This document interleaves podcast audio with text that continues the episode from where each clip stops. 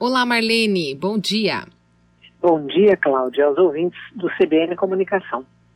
A gente falou aí na semana retrasada sobre comunicação interna, você falou um pouco sobre é, como o líder deve se comunicar. Hoje o assunto é específico sobre isso, né? Um líder comunicador. Marlene, qual seriam ou quais seriam os comportamentos relevantes nesse caso? Cláudia, é, eu gosto muito de pautar as informações aí aos nossos ouvintes é, com pesquisas, né? E essa da Social Base e da Ação Integrada demonstra para gente, primeiro, um resultado onde nós estamos conversando com lideranças sobre comunicação.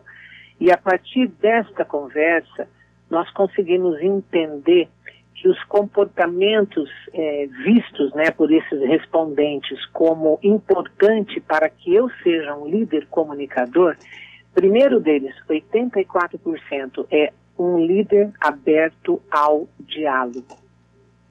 E 64% um líder bom ouvinte.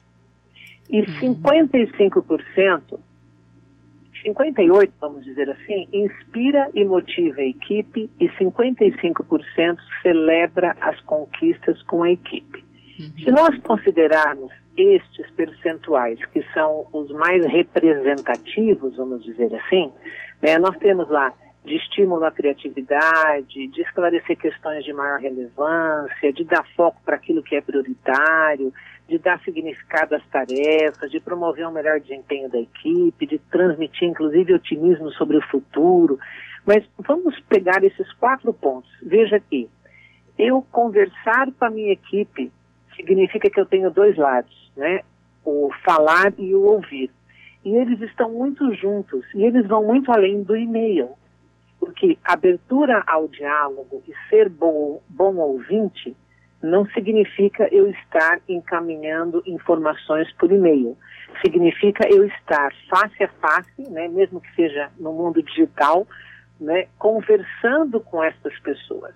Uhum. Aquele líder que inspira é aquele cara que, por exemplo, ele está ali, eu observo um comportamento dele e eu falo, nossa, que, puxa, eu gostaria de ser assim também essa pessoa me inspira a fazer coisas como ele faz, né? Isso é muito interessante, principalmente porque aquela pessoa que inspira, ela com certeza vai motivar a sua equipe, porque daí a motivação, né, que é um aspecto muito intrínseco, ela vem a partir do momento que eu olho e eu me identifico com aquilo e eu também quero fazer aquilo porque aquilo fez bem para mim.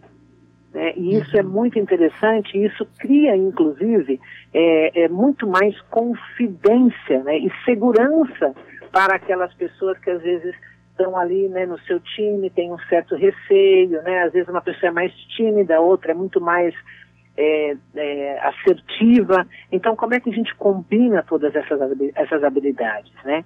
E esse quarto ponto, que é aí é 55%, como a gente falou no início do programa, que celebra as conquistas com a equipe, é muito legal, porque isso significa eu estar dando um retorno. Eu estar, dar retorno para mim significa reconhecer aquilo que a equipe está fazendo. Valorizar, talvez, até questões individuais em separado, né, certamente, mas valorizar é, o grupo, aquilo que nós estamos conquistando, aquilo que nós estamos revelando como experiências que deram certo, né, e que trouxeram para a gente é, outros patamares de desenvolvimento. Né? Então, quando a gente fala assim, celebrar as conquistas, não é só o resultado da venda, não é só, por exemplo, aquele percentual maior, mas é, por exemplo, uma grande ideia que um determinado funcionário uhum. deu ali naquele momento daquela reunião. Uhum. É, então, a gente tem que entender, por exemplo, que o humano né? E nós aí iniciamos o ano falando de afeto, falando de afetividade, falando de coração. Então, tudo isso hoje, né, torna os nossos relacionamentos mais intensos.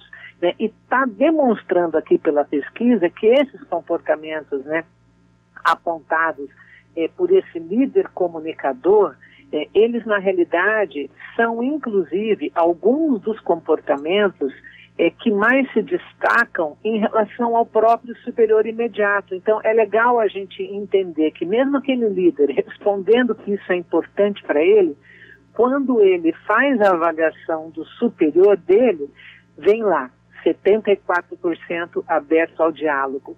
52% já vai para resultado, olha, uhum. que dá foco ao que é prioritário. Sim. Mas depois já vem de novo o bom ouvinte, né? esclarece as questões de maior relevância aos colaboradores, celebra as conquistas, né? e aí vem um pouco diferente. Então, pode transparecer para nós, claro que seria o caso de desenvolvermos novos estudos, que será que quanto mais no topo nós estamos, diferente é a abordagem que esse líder tem com as suas equipes? Uhum.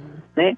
Será que quando nós estamos num nível de relacionamento mais operacional, né, mais tático, por exemplo, é mais flexível, é mais gostoso de estar trabalhando naquele local, com aquele time, com aquela equipe? Então, eu acho que isso diz para a gente assim, o quanto nós estamos dialogando, o quanto nós estamos a partir do diálogo, sendo bons ouvintes para construir em conjunto, né?